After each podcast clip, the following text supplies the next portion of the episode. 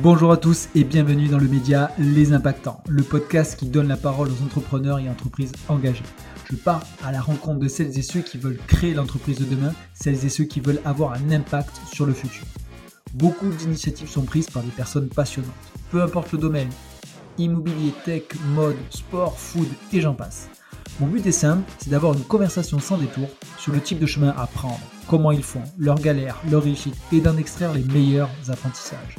Et surtout, parler d'impact au sens large sans faire culpabiliser. Je m'appelle Mickaël et je suis cofondateur de la société Green Living, société spécialisée dans l'investissement locatif engagé. On accompagne les particuliers et professionnels à investir dans l'immobilier ancien. Nous sommes spécialisés dans la rénovation énergétique.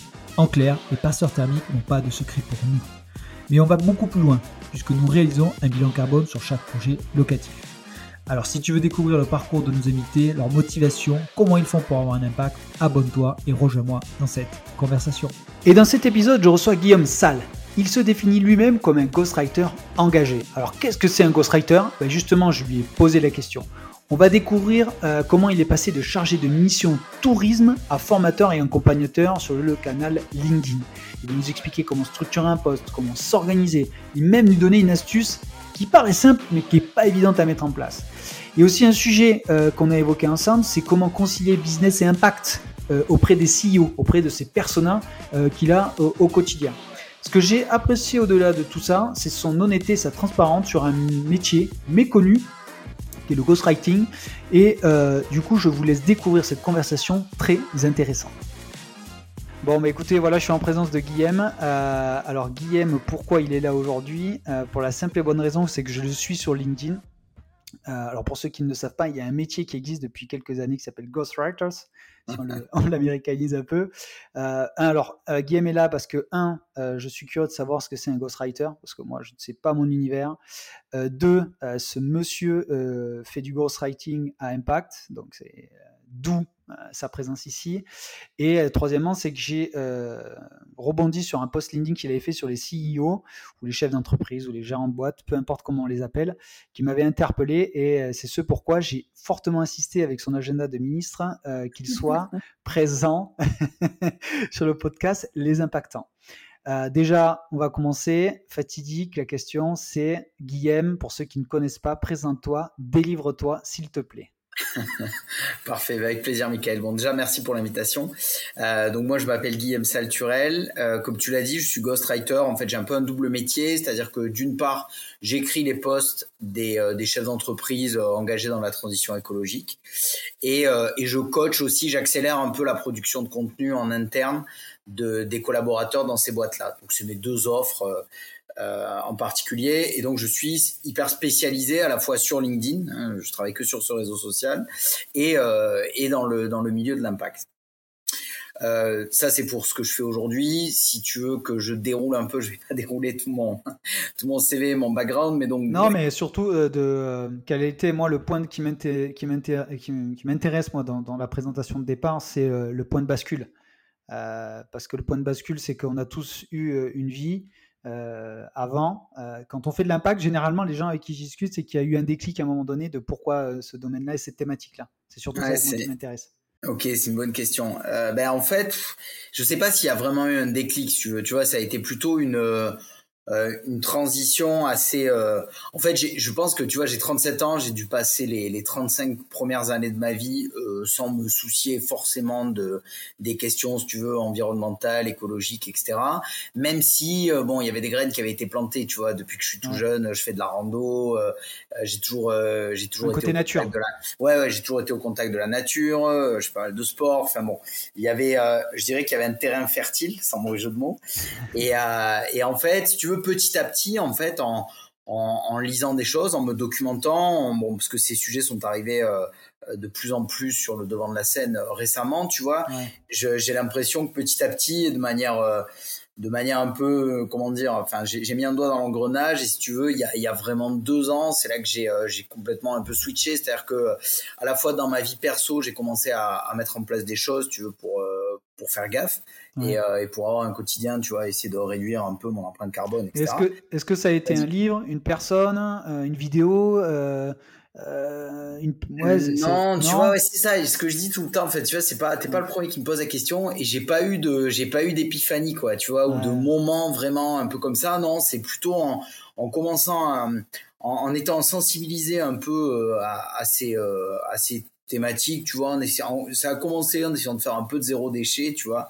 Euh, ce qui finalement dans les ordres de grandeur est pas est peut-être pas ce sur quoi il faut mettre en priorité l'accent mais justement ça fait une bonne euh, ça fait un, fil que tu tires et en tirant le fil si tu veux j'ai commencé à me documenter j'ai commencé à, à, lire pas mal de choses bon bien sûr j'ai lu la, la BD de Janko euh, si tu veux le monde sans fin qui a été un peu une un moment qui a mis une claque à beaucoup de gens hein. Ouais, ça. Et ça n'a pas été un. Tu vois, enfin, moi, la claque, je l'avais déjà prise, mais ça a été, ouais, peut-être le moment où j'ai décidé de, de, creuser vraiment un peu ces sujets, tu vois. Et, euh, et, là où il y a eu un truc, c'est qu'il y a eu une phase en deux temps. C'est-à-dire que j'ai commencé, moi, dans ma vie perso, il y a, il y a deux, trois ans. Et en fait, au bout d'un moment, bah, tu, tu mets en place des choses, mais, euh, mais reste que 80, 80% de ton temps où euh, tu le passes au boulot, en fait. Et, euh, et tu vois, tu te dis, OK, bon, mais c'est cool, je fais des petits gestes, je fais des trucs à l'échelle personnelle, mais tu as aussi ce truc de euh, où est-ce que j'ai le plus de pouvoir? Et en fait, tu te rends compte que généralement, tu as quand même beaucoup plus de pouvoir en tant que professionnel euh, qu'en tant que qu'en tant que particulier ou qu'individu en fait. Et du coup c'est là que je me suis dit attends tu peux pas euh, mettre en place des trucs comme ça euh, dans, dans ta vie pro et, euh, et continuer à, à, bosser pour des gens euh, pour qui ces sujets-là sont pas au cœur et ou euh, pour des boîtes qui sont pas euh, qui sont pas respectueuses de l'environnement ou en tout cas qui font qui font vraiment pas attention quoi tu vois. Et donc c'est comme ça que j'ai mûri aussi un peu le, le sujet et que et que sur un plan professionnel si tu veux j'ai commencé à chercher des clients euh, beaucoup plus alignés avec avec moi ce que ce que j'attendais avec avec ce que je pensais mes valeurs mes engagements etc tu vois. D'accord parce que mais tu faisais quoi avant? Alors c'est une bonne question. Je, moi en fait, ça fait à peu près 5 ans que je suis à mon compte. Tu vois que je suis en freelance. Ouais, ça fait un moment, ouais. Ça, ouais, ça fait un pour un freelance, ça commence à, faire quand même. Hein. Voilà. Et, euh, et en fait, tu vois, à l'origine, j'ai atterri dans le freelancing après une, une, comment dire, une expérience avortée en startup. C'est-à-dire qu'on a, on a cofondé une boîte. Moi, je vis à Tours, donc bon, comme un accent ne le dit pas, euh, je vis à Tours. Mais euh, ouais, l'accent à Tours? ouais, bah, au, au, sud de la Loire en fait, Tours Sud. Mais euh, non. Et si tu veux, ouais, ça fait huit ans que j'habite à Tours. J'y suis arrivé pour des raisons un peu perso, si tu veux, de, de, de me rapprocher de, de, de, ma conjointe. Et, euh, et à l'époque, si tu veux, donc j'ai commencé à bosser dans le tourisme euh, localement. Donc je travaillais pour les châteaux de la Loire. Moi, j'étais j'étais dans le tourisme à l'époque. Il y a de quoi faire là-bas?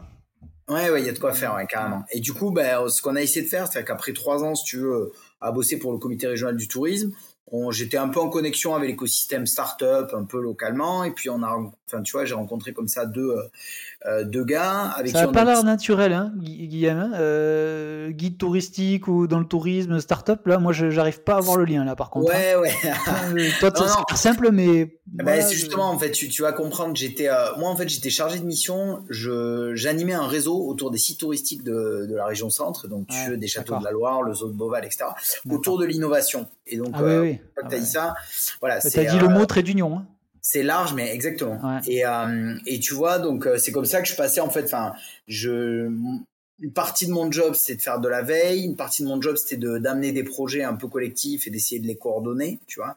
Et euh, une troisième partie de mon job c'était d'animer aussi l'écosystème et de créer du lien, tu vois, le côté trait d'union entre l'écosystème entrepreneurial local et ces sites touristiques, tu vois, qui sont un peu met le fleuron un peu de, de la destination, quoi, tu vois, ou en tout cas le, produit d'appel de base. Hein. les gens viennent euh, visiter les châteaux. Et, ouais.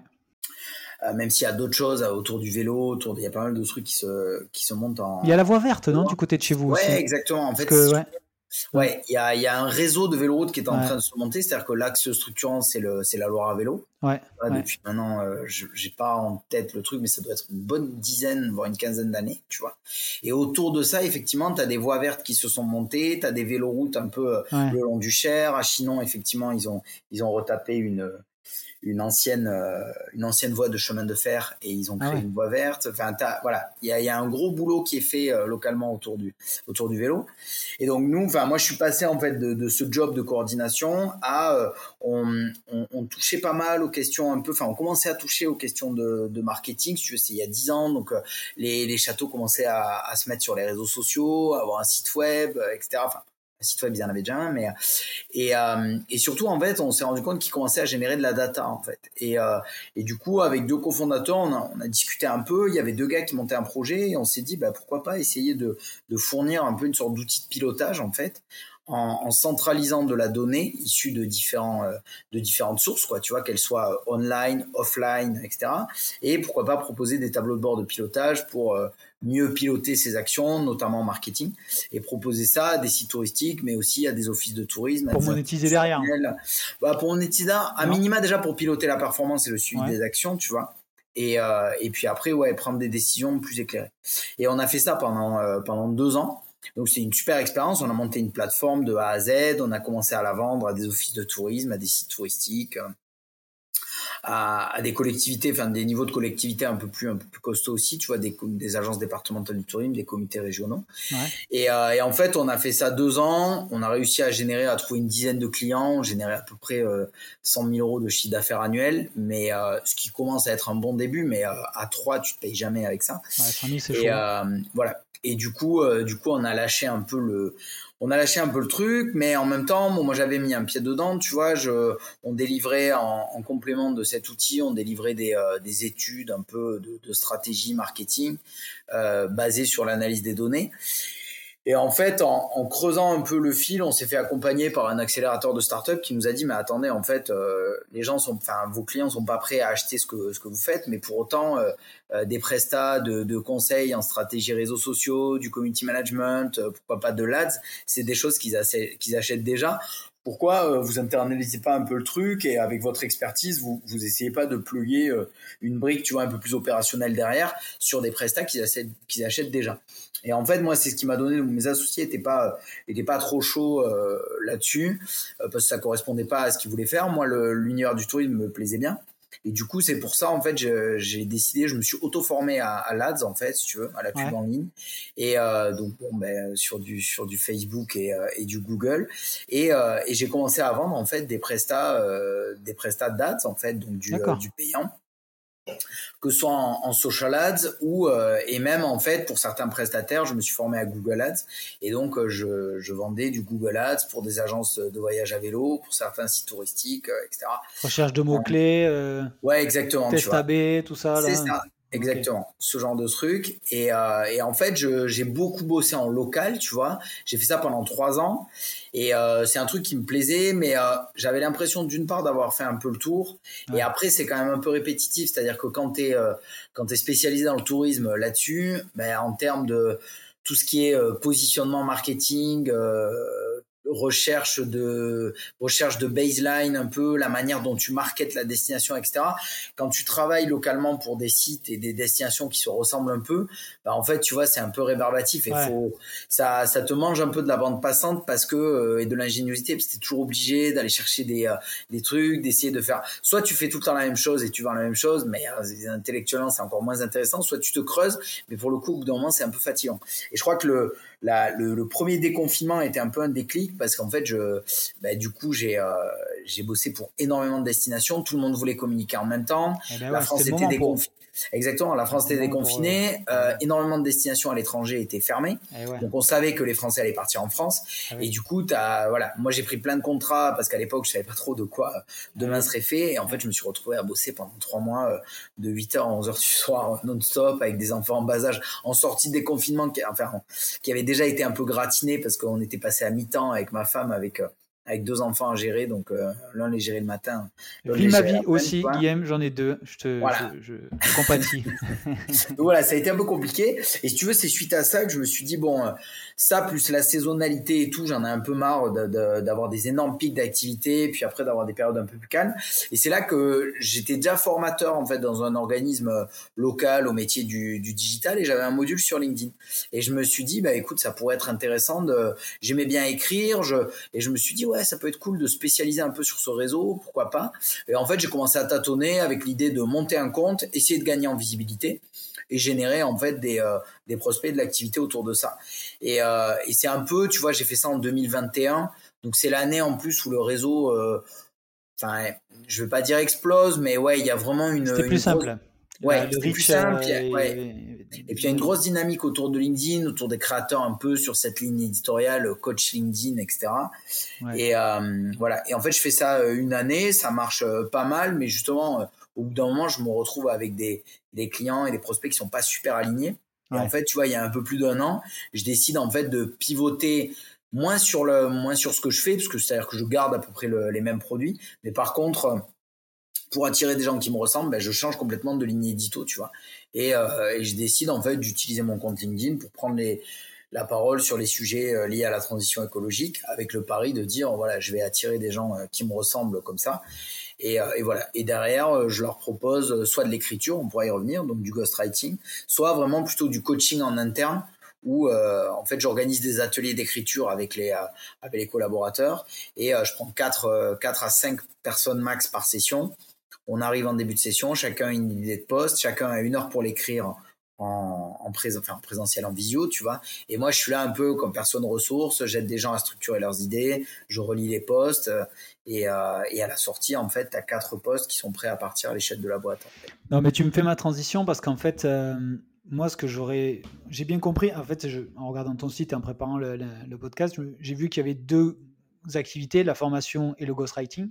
Mais ce que j'aimerais, c'est que tu décrives un petit peu le métier de ghostwriter. Parce que, en fait, euh, moi, j'ai j'ai même une sous-question à cette question, et ça c'est plutôt même de la curiosité personnelle, c'est est-ce que c'est bien de passer par un ghost, euh, comme on dit dans le milieu? Parce Alors, ouais, ouais, vas-y. Non, non, mais je, je, je, résumais mes, mes, questions, c'est c'est quoi un ghostwriter et euh, l'intérêt de passer par un ghost, quoi. ouais, carrément. Bah écoute, euh, là-dessus, alors c'est quoi un ghostwriter pour commencer? C'est quelqu'un qui écrit... j'ai souvent, enfin, les gens pensent que être un ghostwriter, c'est écrire les, les posts de quelqu'un. Moi, je dirais que c'est plutôt écrire les posts avec quelqu'un. Euh, tu vois, donc euh, pas minimiser un peu le. C'est une relation vraiment active. C'est pas juste, je prends un brief en deux lignes, genre, hey, fais-moi un post. Hein, Parce que c'est difficile de, comment dire, tu vois, moi j'écris un peu. Alors, j'ai peut-être pas ta plume, je pense pas du tout, mais même je pense pas. Mais ce qu'à un moment donné, c'est qu'il faut rentrer quand même un petit peu, tu vois, dans le, le, je sais pas moi, dans le cerveau du, de la personne, du CEO. Il faut quand même le, un minimum le connaître, une découverte à faire.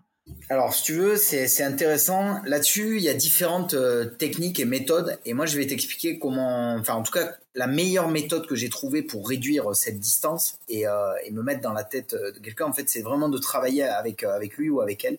Je, je t'explique un peu comment je fais. C'est-à-dire que, avant d'écrire les posts, déjà, il y a toujours une phase de setup. C'est-à-dire, ce que j'appelle le setup, c'est euh, je prends un brief général, tu vois, sur euh, la boîte ou l'organisation, euh, les enjeux, les quels sont vos partenaires, quels sont les clients, quels sont les objectifs de la prise de parole, tu vois. Pourquoi tu veux Est-ce que tu veux écrire pour pour générer de la visibilité, pour pour attirer pourquoi pas des des prospects, pour rassurer des partenaires aussi, c'est un truc qui est comment dire qui est assez qui est assez sous-coté, ou en tout cas énormément de gens euh, veulent, euh, veulent gagner en visibilité sur LinkedIn pour aller chercher des clients, mais en fait tu te rends compte qu'il euh, y, a, y a un énorme effet de réassurance vis-à-vis de tes clients actuels, vis-à-vis de tes partenaires, de tes financeurs, le cas échéant aussi.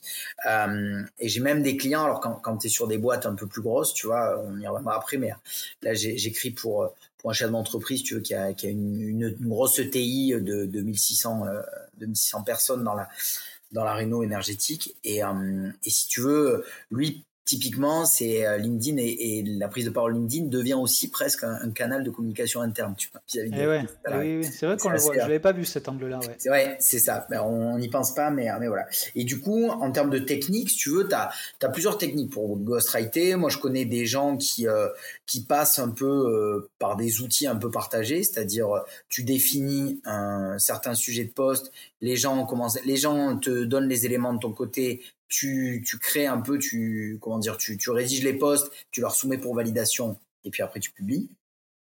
Pourquoi pas? Il y en a qui utilisent des notes vocales aussi de manière asynchrone, c'est-à-dire que tu vois, pareil sur un sujet donné, la personne en face, elle enregistre euh, ses messages sur un WhatsApp euh, et puis à partir de ça, ben, euh, tu vois, le la plume, le, ghostwriter, il, reprend un peu les éléments.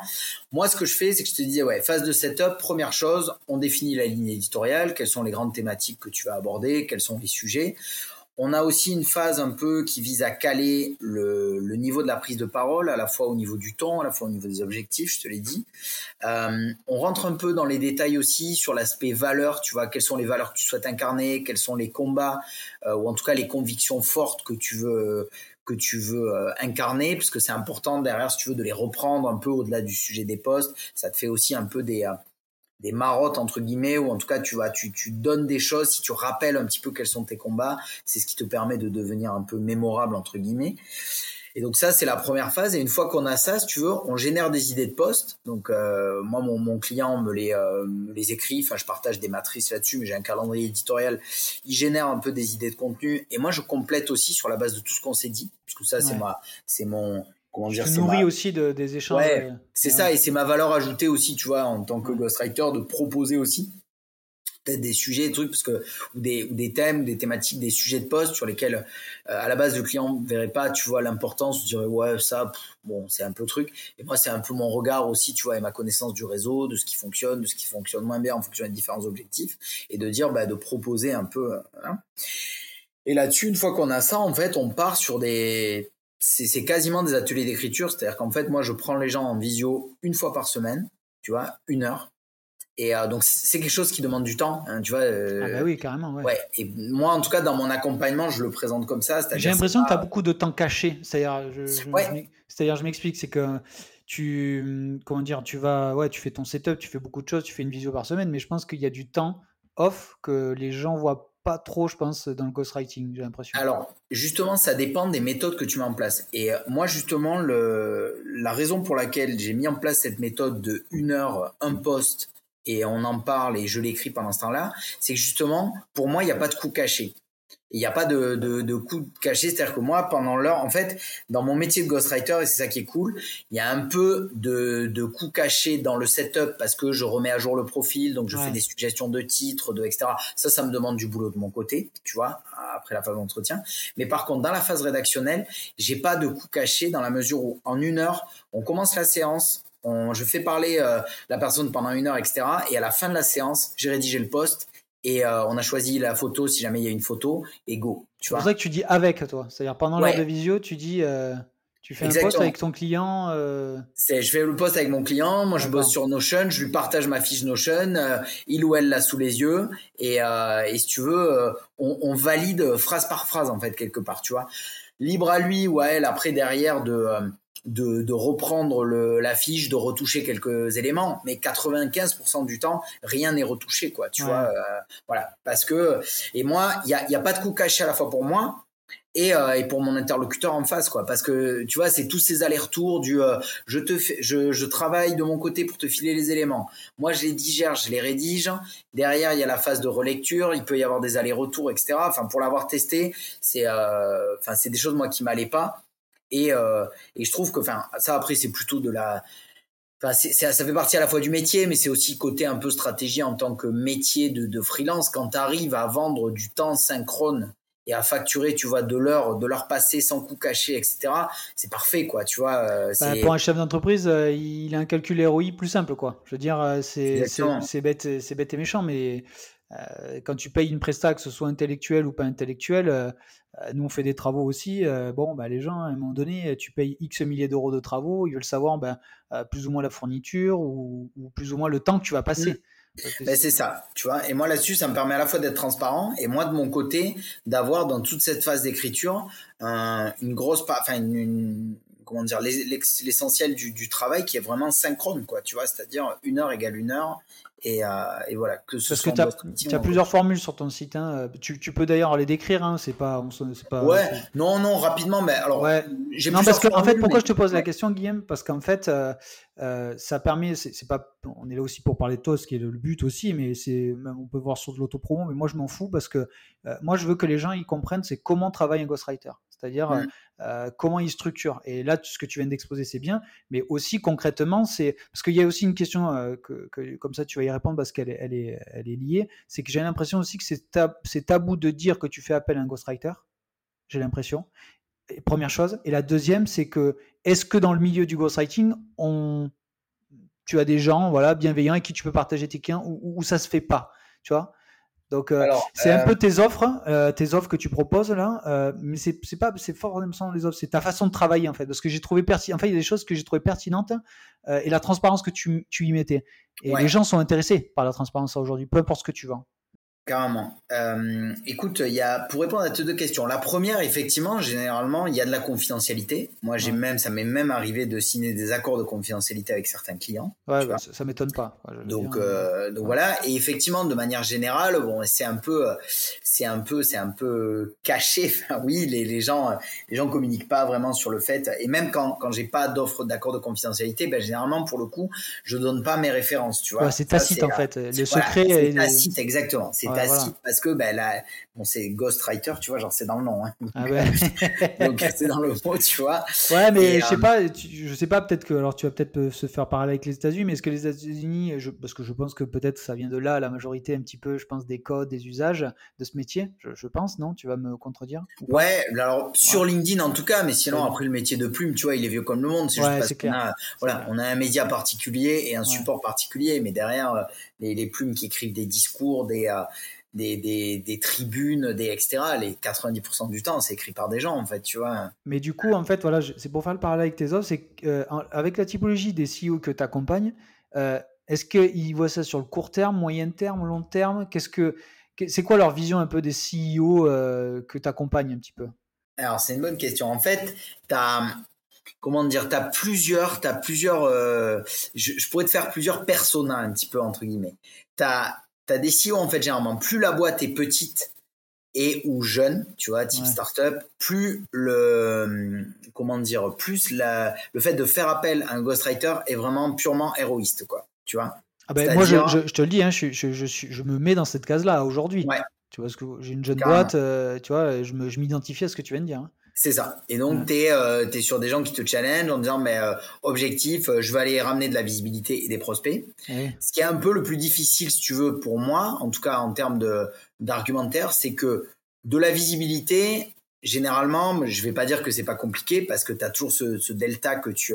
Enfin, moi, ma responsabilité, c'est de mettre les bons ingrédients et généralement, je sais à peu près ce qui va marcher. Euh, ça peut m'arriver de me tromper, mais euh, j'ai toujours cette incertitude qui fait que je mets les bons ingrédients, mais en face, c'est l'audience qui, euh, qui réceptionne en fait le, le message.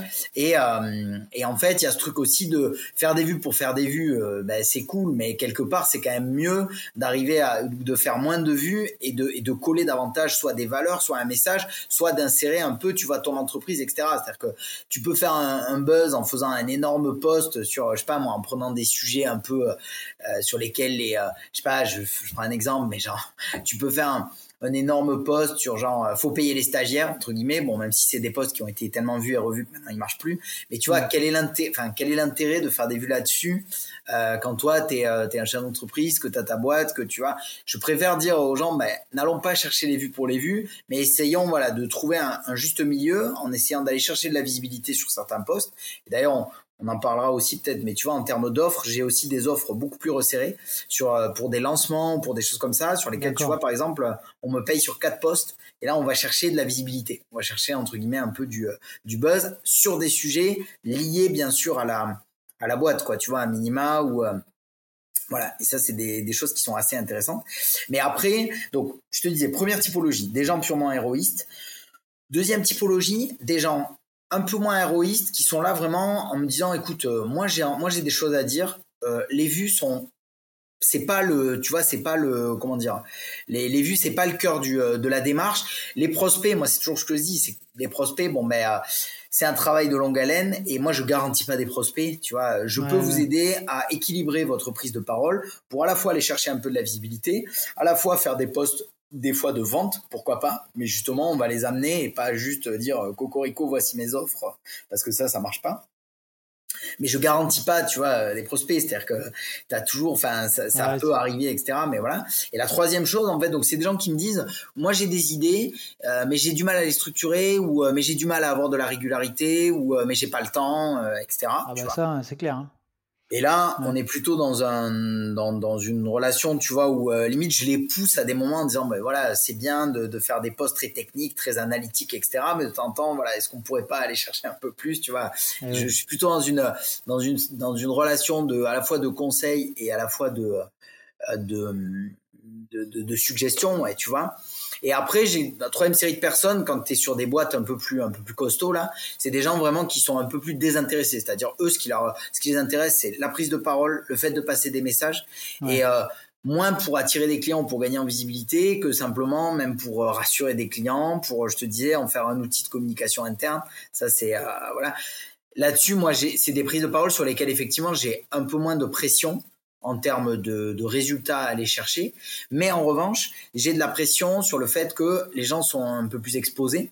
Et donc sur certaines prises de parole, tu vois, là, tu es, un peu dans une logique où, euh, attention, enfin, tu as, un peu des warnings sur euh, faut éviter les bad buzz, faux trucs. Et, euh, et donc dans, là, si tu veux, tu es plutôt euh, t'es plutôt à, à, faire gaffe un peu et à avoir un peu, si tu veux, un rôle de, un peu de contrôle euh, a, priori ou ce genre de choses en disant bon, attention là, le sujet est peut-être un peu truc. Est-ce que vous êtes sûr Est-ce que tu vois? Parce que tu vois, c'est aussi ça. C'est tu vois, tu décris tes trois personnages, mais tu vois, moi, je te fais un parallèle avec mon, mon domaine mathématique et l'immobilier. Oh, franchement, il y a du, du, contenu de partout, du très bon contenu, du, du mmh. moins bon. Mais tu vois, est-ce est qu'un ghostwriter doit être euh, je, pense pas. En fait, je dis ma phrase, mais c'est expert d'un domaine parce que tu vois, l'immobilier, les gens ont tellement de contenu. Ce qu'ils attendent à aujourd'hui, maintenant, c'est quand même une certaine véracité de l'information, que tu les balades pas, que tu que tu une certaine honnêteté, transparence dans ton dans ta façon d'agir. Et, et, et, tu vois, pour être honnête avec toi, moi, j'ai même du mal des fois à communiquer parce que je vois des trucs passer. Des fois, c'est du fake. je vois de tout passer. Que même si je donne une analyse je me dis bon bah elle a été revue 20 fois quoi je veux dire euh, donc alors est-ce que je communique pour communiquer? Alors des fois je le fais je suis honnête euh, mais des fois je m'abstiens parce que je me dis bah ouais mais le mec X qui est un concurrent il a dit les choses c'est je suis d'accord avec lui. Donc est-ce que je republie mon concurrent? Tu vois ce que je veux dire? Alors, ouais, c'est alors ça c'est c'est une très bonne question. En fait, je pense que dans les deux cas, tu as un peu le, le les, des atouts et des faiblesses, ou en tout cas les, les défauts de tes qualités. C'est-à-dire que si tu es généraliste, c'est-à-dire si tu n'es pas, si pas spécialisé dans un domaine, le, comment dire, le gros avantage que tu as, c'est que tu as un regard neuf euh, et ce regard de profane, il est assez complémentaire en fait dans la manière dont tu questionnes euh, la personne pour laquelle t'écris. Et oui, parce que tu es, vierge, je veux dire. Voilà, c'est ça. Et donc du coup, tu vois, tu peux pousser euh, des angles, tu peux, euh, tu peux, tu peux offrir en fait un feedback de profane qui est quand même assez intéressant. Première chose.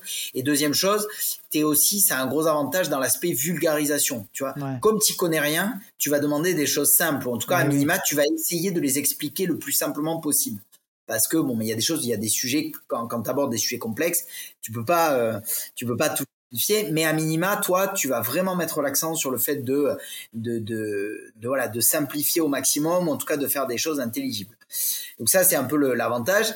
L'inconvénient c'est que fatalement tu connais rien donc à des moments euh, tu vas pas euh, tu, tu vas tu vas avoir du mal à mesurer un peu la valeur ajoutée de, du discours de l'analyse et donc et tu peux pas broder sur certains sujets. Et voilà tu vois et après, à contrario, quand tu es spécialisé, ben, moi, c'est un peu mon cas. C'est-à-dire que, tu vois, c'est ce que je dis tout le temps. Je dis pas que les généralistes peuvent pas faire du bon travail de ghostwriter. Loin de là, et, euh, au contraire. Mais moi, j'essaye toujours de garder ce, cet angle un peu de profane, tu vois, en disant, ben voilà, n'oubliez pas qu'à des moments, si on va aller chercher de la visibilité, en fait, plus tu produis un contenu spécifique, niché, précis, plus ton niveau de légitimité et de technicité perçue va être euh, va être élevé. Et ça c'est très bien. Mais généralement moins ta visibilité va être importante parce que plus tu creuses les choses, plus tu perds des gens sur le chemin. Tu, as des sujets toi de prédilection ou pas du tout? Dans l'impact En fait, t'as niché l'impact, mais par exemple, tu pourrais me dire, bah ouais, moi je suis à l'aise avec, euh, euh bah, je, bon, euh, je pense que je sais pas si le podcast sort sorti, mais j'ai interviewé une personne dans la dans la, dans la mode éco-responsable. Est-ce que c'est voilà, c'est la mode? Est-ce que je sais pas moi, c'est la food Tu vois? Est-ce que tu as des, secteurs de prédilection, toi? Non, c'est-à-dire que tu vois, à l'intérieur de l'impact, je me suis pas niché au-delà de l'impact pour deux raisons. La première, c'est que en fait, moi, quand je me niche trop, je m'ennuie. voilà, moi, j'ai besoin de ouais, j'ai besoin de, si tu veux, si je raconte pour le coup, tu vois, si t'as que des clients dans la food, et puis en plus, même, je pense que ça peut être problématique euh, in fine, parce que si tu veux, même si tu communiques pas sur le nom de tes clients, si les gens voient que tu es spécialisé dans la mode, ils, attends, tu rédiges mes posts et tu rédiges ceux de mes concurrents, ça peut être problématique quand même, tu vois je pense. Et euh, donc moi c'est ouais, c'est pour ces deux raisons-là. Après justement, je suis spécialisé dans l'impact, donc je, tu vois, je peux travailler sur des sujets aussi divers que euh, la rénovation euh, énergétique, le photovoltaïque. Mais tu vas te renseigner quand même, tu creuses des sujets en parallèle de ce bah, que te disent les clients? Ah, je, ne dis pas, je dis pas que tu vas aller sur des sites très spécialisés, mais tu te renseignes un peu, tu vois. Euh, tu parles de rénovation énergétique. Euh, on peut quoi Moi, je peux, je peux t'en parler aussi. C'est, tu peux pousser le trait vraiment loin, quoi. Je veux dire. Mais alors là-dessus, moi, ma façon de travailler fait que j'ai pas vraiment besoin de pousser dans la mesure où, si tu veux, tu vois, on écrit le poste en même temps pendant une heure, etc. donc, donc, potentiellement, la personne te corrige, il y a des points de détail vraiment très techniques. Et comme tu es sur un sujet de vulgarisation, des fois, trop de technique, tu la technique. C'est ça. Et de notre côté, comme je m'intéresse quand même à tous les sujets liés à l'impact, fatalement, tu vois, euh, je, je vois passer, enfin, des posts sur l'énergie, sur le mix énergétique, sur le nucléaire, etc. Même si je suis pas du tout un spécialiste, mais j'ai un niveau, je veux dire, de connaissance de ces sujets qui est euh, qui est loin d'être un niveau d'expertise, mais qui est quand même largement au-delà du d'un niveau complètement profane en fait, tu vois. Et puis tu montes en gamme, je veux dire, euh, à, à, échanger avec tes clients, parce que ben, eux, ils vont te donner des infos que forcément des fois il n'y a pas quoi. Ben, tout à fait, c'est-à-dire que et je suis doublement monté en gamme, c'est-à-dire que je, je monte en gamme en, en, au, fur et à mesure des échanges avec les clients. Quand tu parles pendant 12 heures, si tu veux, donc on, si, euh, si on revient sur les formules, moi généralement j'ai une première formule de 3 mois, tu vois, que je vends, à raison d'une heure par semaine, donc ça fait 12 heures, quoi, tu vois. quand tu discutes de 12 heures pendant 12 heures des, à peu près des mêmes sujets, fatalement tu as un niveau de, de mécanique un peu où tu montes en gamme toi. Et puis moi, je suis monté en compétence solo sur ces questions en créant du contenu dessus, tu vois, avec mon Par conviction, là, du coup. Par conviction et après, tu vois, je le, bon, je, on, l'a pas dit jusqu'ici, mais, euh, mais si tu veux, moi, mon, euh, alors je me, je me conçois pas du tout comme un influenceur LinkedIn et je suis pas dans cette logique-là de, de créer des posts, moi, pour générer de la visibilité. Je suis plutôt dans une logique de créer des posts sur des sujets qui me tiennent à cœur et, euh, et si ça génère de la visibilité, tant mieux. Mais tu vois, en fait, le, l'année dernière, j'ai fait 7 millions de vues sur mes, sur mes contenus. tu vois, sur tous mes posts. Et tu vois, alors je vais lire mes notes, Guillaume comment un ghostwriter se fait connaître, tu vois? C'est tu vois? Non mais parce qu'en fait quand tu es euh, derrière le rideau, un peu en coulisses, euh, ben, à un moment donné, il faut que tu te vendes, tu vois, euh, ton expertise. Tu dis coucou les gars, moi je sais faire du, du LinkedIn, mais et c'est ça aussi. Alors je te suis depuis qu'on s'est connus il y a quelques mois. moi j'aime beaucoup ta façon d'écrire, j'aime beaucoup ta plume, la façon dont tu te structures je pense que je réponds à la question euh, en, te posant la question. non, mais ce que je veux dire, c'est, c'est, non, je, alors là, c'est l'avis euh, de, c'est quoi, c'est, mon avis, mais les gens veulent avoir ton avis, c'est-à-dire à un moment donné, il y a LinkedIn, mais euh, on pourrait peut-être en parler, on va parler un peu plus tard du podcast, mais c'est aussi sur LinkedIn, c'est comment, voilà, tu, tu fais, tu te fais connaître que par LinkedIn. Alors, tu, tu, tu proposes tes prestations là-dedans, donc ça me paraît logique, mais est-ce que tu fais que ça? Est-ce que tu, tu est-ce que toi aussi tu fais des bids aussi de postes Est-ce que voilà Non, mais ce que je veux dire, c'est raconte-nous un peu les coulisses de, de, comment tu te fais connaître sur LinkedIn. Ça marche. Ben écoute, moi en fait, le, le la, ma stratégie là-dessus, euh, elle est, on n'est pas, enfin c'est une stratégie progressivement de diversification. Mais donc j'ai commencé clairement sur LinkedIn et LinkedIn était mon canal pour générer vraiment de de, de, la demande et, euh, et, des leads en fait, c'est-à-dire que je prenais la parole sur les sujets liés à la transition écologique, je générais de la visibilité et ponctuellement, si tu veux, j'ai à, à peu près entre 3, je dois avoir entre 3 et 4 contacts un peu qualifiés par mois, tu vois, qui arrivent naturellement par, euh, par LinkedIn. Et en fait, donc au début, ça suffisait, si tu veux, enfin, ça suffit toujours, mais j'ai toujours cette peur un peu, tu vois, de dire, enfin, quand t'es assis, enfin, quand tu quand tu mises que je vais manquer un peu sur un seul canal, c'est jamais très bon.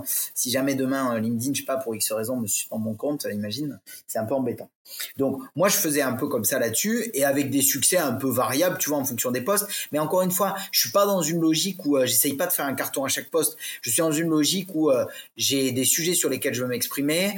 Euh, L'actu arrive, je, tu vois, un sujet m'intéresse, j'en fais un poste. Je, voilà, je, je je prévois à la fois parce que j'ai un calendrier éditorial d'un côté, mais je m'interdis pas si j'ai une relation vachement de plaisir à l'écriture. Ouais. Et euh, tu vois, je suis sur une, je suis sur une fréquence de deux posts par semaine. J'ai vraiment ralenti. Avant, je postais tous les jours, tu vois. Donc, je génère moins de visibilité mais euh, mais je me fais un peu plaisir et du coup je fais des bids aussi parce que fatalement quand tu euh, quand tu analyses quand tu essayes d'avoir un peu des euh, des choses un peu techniques ou de changer aussi un peu d'écriture je j'essaie de me faire plaisir tu vois j'ai fait des lettres ouvertes des formats de posts comme ça qui marchent moins bien tu vois que certains posts sur lesquels j'ai pu faire des gros cartons mais qui marquent aussi ces différences c'est-à-dire que hmm. tu vois j'ai j'ai fait des lettres ouvertes à Steve Jobs, à Bruno Le Maire, tu vois, c'était marrant. et, et en fait, tu vois, c'est des formats typiquement sur lesquels j'ai fait moins de visibilité, euh, encore qu'ils ont quand même pas mal marché, tu vois, c'est des posts qui ont fait entre 20 et 30, 40 000 vues, donc c'est quand même, quand même pas mal du tout, quoi, tu vois. Mais, euh, mais contrairement à d'autres cartons que j'ai pu faire où tu dépasses les 100 000, etc. Mais par contre, tu as un retour hyper intéressant de gens qui disent ah merci ou alors c'est super bien écrit ou ça fait du bien de voir des posts comme ça, etc. Et en plus, moi, c'est clairement un moyen de montrer que je sais écrire aussi, tu vois, de, de montrer ma palette. Donc, euh, donc voilà. Et une stratégie purement LinkedIn, un peu de comment dire avec de, de l'écriture un peu différente, de varier la typologie de posts aussi pour montrer un peu l'étendue, tu vois, de de mon euh, bah, de mon expertise ou en tout cas de mon talent de mes qualités d'écriture tu vois. Ça c'est appelle-le comme tu veux mais c'est ça. Parce que comment comment tu te formes? Oh, moi, je me suis formé tout seul là-dessus, tu vois. Enfin, alors, je me suis formé tout seul, et mais tout seul, ça veut dire aussi en lisant énormément de, de contenu. Et tu vois, quand je te dis en 2021, j'ai émergé sur le réseau avec une édito très un peu coach LinkedIn, en même temps que des gens, tu vois, comme euh, comme Thibault Louis, comme Benoît Dubos, euh, etc. Je sais pas si tu connais un peu. Bon, oui, l'écosystème growth, voilà, growth marketing, etc. Et, euh, et en fait, je me suis formé un peu comme ça, et petit à petit, une fois que tu maîtrises un peu ce type d'écriture, etc. Moi, je, y a enfin, je, ça m'a, ça a été super bénéfique, mais pendant longtemps, si tu veux, j'ai, gardé un peu ce truc, cette structure de poste, des postes plutôt courts, très impactants, de la punchline, etc. Et en fait, plus ça va, plus j'ai trouvé derrière ma voix aussi, tu vois, dans, dans ce que j'aimais faire. ta signature. Voilà, exactement. Et plus je me suis diversifié aussi. Mais donc, je me suis formé sur le tas en, en lisant beaucoup de contenu. Et après, j'ai toujours un regard. Ça, tu vois, ça m'arrive d'enregistrer des posts. Je vois un post qui marche bien, je l'enregistre. Et après, je vais, je vais le voir une semaine après. Tu vois, qu'est-ce qui a marché? Pourquoi c'est la thématique? Est-ce que c'était, tu vois, quand c'est du storytelling, je, j'analyse, je, je, décrypte un peu la structure de storytelling, choses comme ça. Euh, voilà, j'essaye d'aiguiser un peu toujours mon regard. Donc, il y a, y a, un gros truc un peu d'auto, euh, d'auto formation un peu là-dessus, tu vois et euh, d'une part et euh, et après voilà en lisant et en écrivant quoi. Tu vois plus t'écris plus tu euh, plus tu deviens une une machine entre guillemets à écrire quoi tu vois.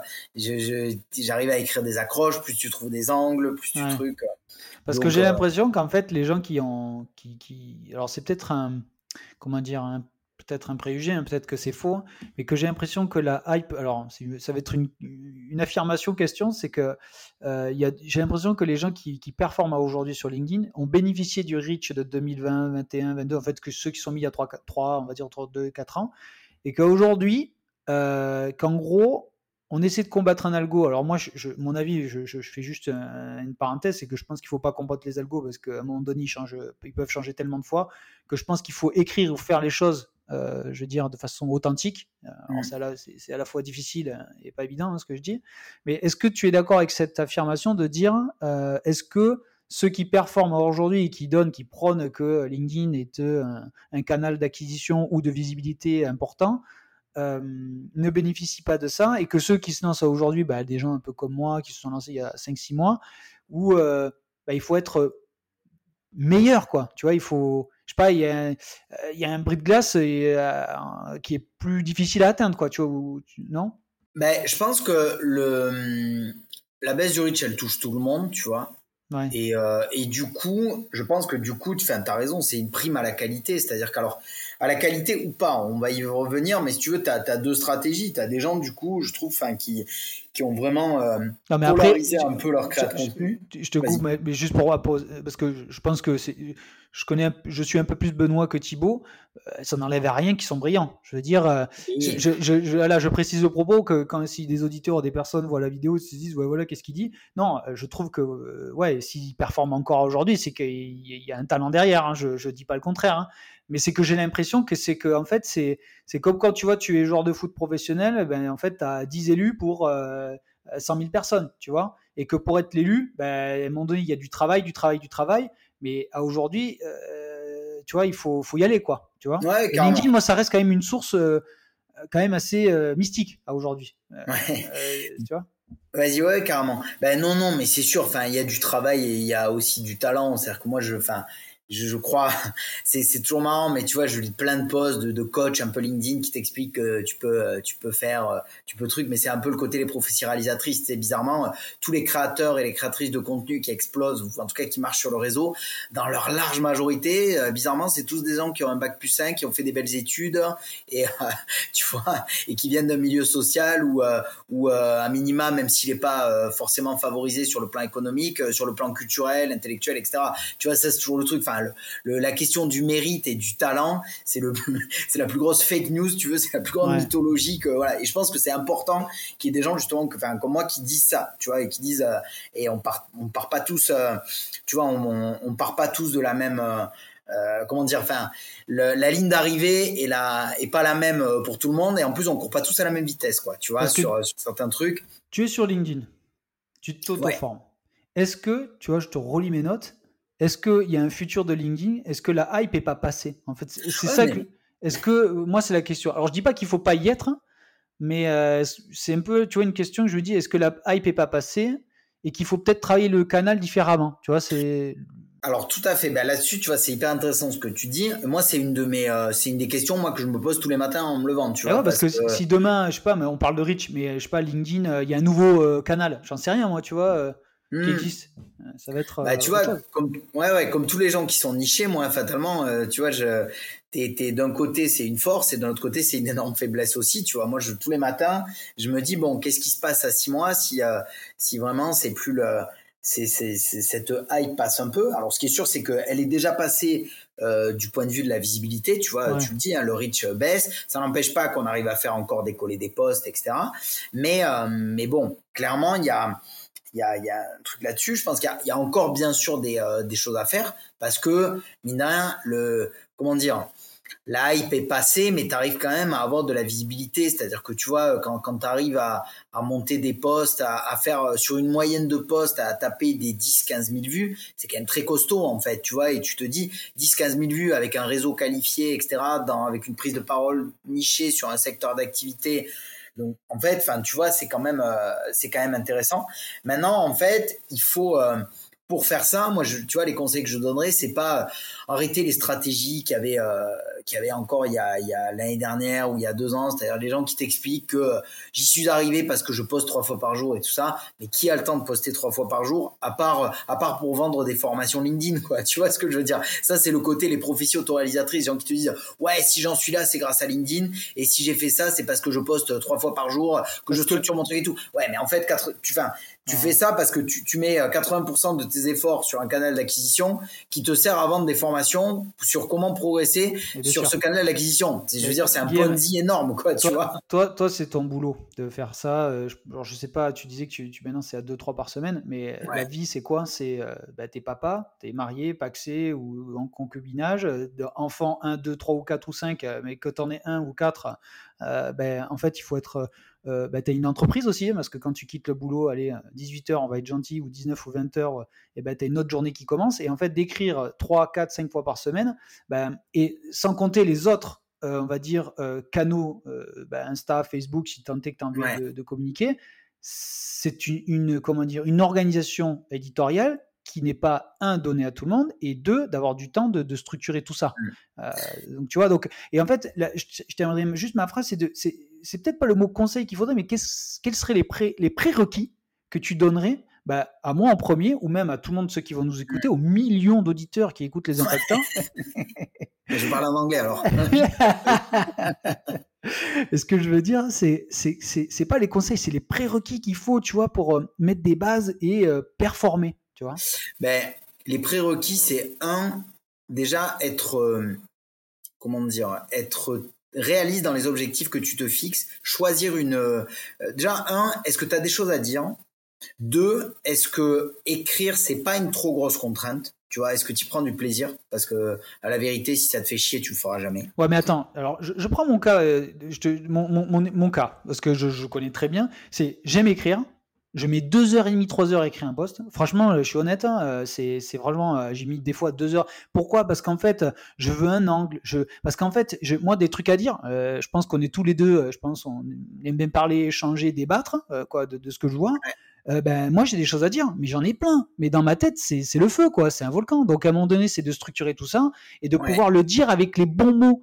Parce que dans ma tête, et de ce qui est écrit sur le poste, je te garantis, euh, c'est pas du tout ce que je veux dire. Hein, quoi. Donc j'essaie de bien le tourner. Ouais, carrément. Ben là-dessus, bon, c'était les prérequis déjà, tu vois, sur ton appétence au truc. Et une fois après que tu rentres dans le, dans le truc, c'est ouais, définir une fréquence de publication. Si c'est un post par semaine, c'est un post par semaine. Tu vois, si c'est un post tous les 10 jours, c'est un post. Si c'est trois posts par mois, c'est trois posts par mois. Parce que, de toute façon, si, si jamais tu t'es trop ambitieux et que tu tiens pas, tu vas, tu vas tout arrêter. Donc, ça, première chose. Et puis après, sur le volet un peu écriture, il y a deux choses. Un, essaye déjà de, de, comment dire, de structurer en amont, c'est-à-dire que la pire des choses à faire, c'est d'arriver un mardi matin en te disant bon, faut que je poste là avant midi et de quoi je vais parler, tu vois. Ça, si tu fais ça, t'es mort. Ah bah, je suis déjà mort. Hein. Et, donc, mais voilà, mais parce qu'en amont, si tu veux, essaye de te trouver des idées de poste, tu vois, de les organiser un peu. Tu te, essayes de brainstormer en fonction de tes thématiques, etc. Si tu as 15 idées de poste et que tu en fais 3 par mois, je veux dire, tu as du contenu pour 5 mois, tu vois. Donc déjà, enlève-toi cette charge mentale d'avoir à trouver une idée de poste le matin quand tu te colles devant ta feuille, tu vois. Hmm. Première chose. Donc, et une fois que tu as ça, quand tu as des idées de poste, etc., quand tu regardes, c'est au moment où tu as l'idée du poste, tu vois, alors, tu te crées, moi je bosse sur Notion, tu vois, mais tu te crées un calendrier éditorial avec des tâches, tu peux bosser sur Notion, sur Asana, sur Trello, enfin, ce que tu veux. Mais euh, au moment où tu as l'idée de poste, si tu as une ou deux idées force un peu que tu mets dans le poste, écris-les en plus, tu vois, en dessous. Mm. Et comme ça, quand tu reprends le poste, je sais pas moi, trois semaines après, et que là, le mardi matin, tu arrives, allez, maintenant, c'est maintenant, etc. Et là, tu prends, et deuxième petite astuce, mais qui, euh, qui, qui est vraiment utile, c'est-à-dire, mets-toi déjà un timer. Essaye de te dire au début, ben allez, je me donne 45, enfin, allez, une heure pour commencer. Je me donne une heure pour écrire un poste, c'est déjà beaucoup, enfin, ça peut paraître beaucoup, mais en fait, le truc, c'est qu'il y a deux choses. Euh, quand tu rédiges un poste, tu as l'aspect, si tu dois documenter ton poste en même temps que tu l'écris, il est fort possible que tu mettes plus d'une heure parce que tu dois aller sourcer, lire des articles, te, tu vois. Euh, mettre une vignette, une photo. Toi, ce que tu fais, c'est génial. Quoi. Je veux dire, euh, euh, je vois des photos, je vois des bon, on te voit.